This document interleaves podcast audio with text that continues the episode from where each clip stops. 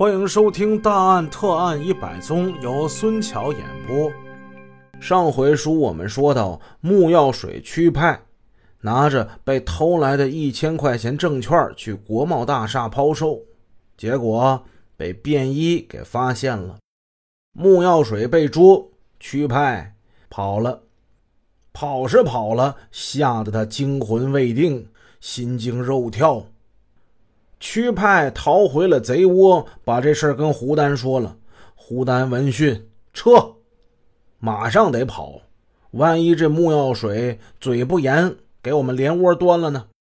胡丹租了一辆面包车，把最近两个月在长春抢来的、偷来的大量的赃物装了整整一面包车，拉回了抚顺。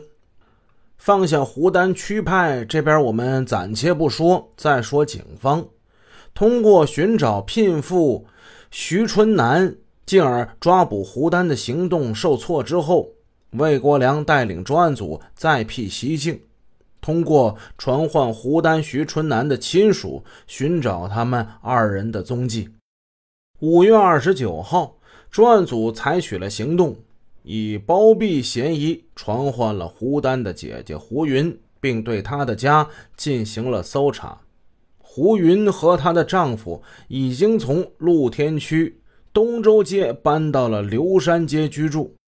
搜查的最大的收获，警方发现了五一假期期间，胡丹、徐春南和胡云一家人游览抚顺劳动公园时拍摄的彩色照片。还有一重磅的，那就是姚怡通过别人带给胡丹的密信。咱们看这之前发现这张照片，照片之上，胡丹衣裤笔挺，面带微笑，手持香烟，拥着徐春南在假山花丛之中扭捏作态，好不惬意。人们不会想到，这个被全国好几个大城市公安机关通缉追捕的顽匪大盗，居然还在众目睽睽之下大发雅兴拍照留念，何等猖狂！常毅跟专案组的同志们对这些照片进行了分析，认为照片提供了很多情况：一，胡丹在抚顺的亲戚很多，落脚点很多。犯罪团伙的成员也大多都是抚顺的。尽管胡丹惯于流窜到外地作案，但他每次外出作案之后，总会回到抚顺。二，胡丹一直和徐春南同居，通过找徐春南抓获胡丹，依然不失为最佳方案。三，胡丹和胡云保持着联系。胡云是最大的知情者，证据确凿。胡云不得不承认，他承认跟弟弟胡丹有过几次联系。他说，五一之前，胡丹往他工作的某厂车间打过电话，约他到抚顺百货大楼见面。他放下了话筒，向班组负责人撒了个谎，他就出去了。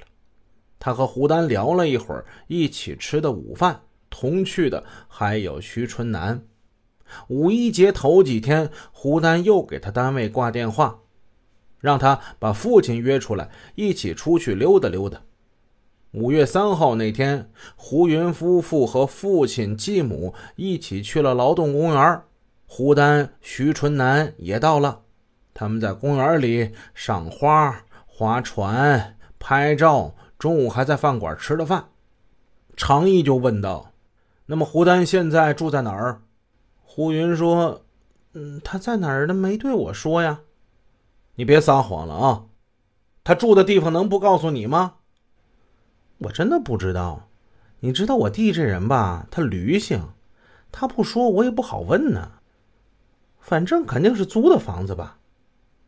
不管专案组的同志怎样宣讲政策、做启发教导工作，胡云就是仨字儿不知道。哎，如果胡云知道胡丹的住处，却坚决不吐实，那么只有一个解释：在他的心中，亲情大于法律，他不愿意把弟弟交出来。尽管他明知道胡丹已经是罪孽深重了。关于那封密信，胡云交代，那是四月中旬的一天，当时他正在上班，他接到一个女人的电话，那个电话是这么说的：“说我是姚姨的朋友，他托我给你带了一封信，让你转交给胡丹。”胡云马上来到厂门口，就跟这个女人见了面了，接过那封信。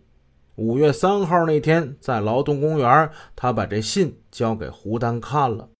胡丹看完这信，没把这信揣起来，转手又扔给他姐了。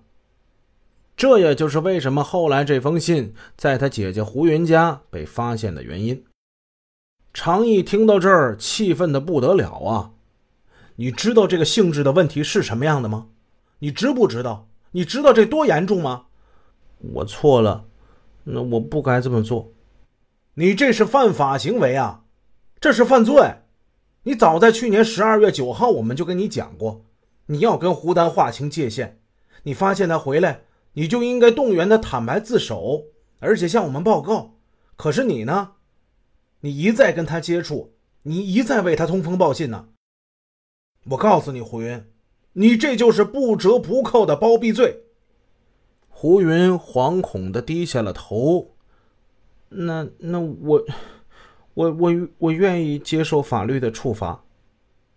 胡丹住在哪儿？能不能说？常毅耐着性子又问了一遍。嗯，我真的不知道啊，我是真的。胡云还是不说实话。鉴于胡云问题严重，经过魏国良批准，将他扣留。徐宝昌、孔令飞提审了姚仪，姚怡以妨害执法公务的罪名被拘留。他最终交代了在看守所放风之机，暗中和夏一虎联系，并让一个名叫刘丽的女人向外传递密信的事实。专案组经过调查，没有找到那个女人，怀疑这个所谓的刘丽不是真名实姓。徐宝昌拿起那封信，这信这么写的：“姐姐夫，麻烦你们劝劝小丹，东西没就没了，只要有人就有东西在。”哎，这个话是什么意思呀？本集已播讲完毕。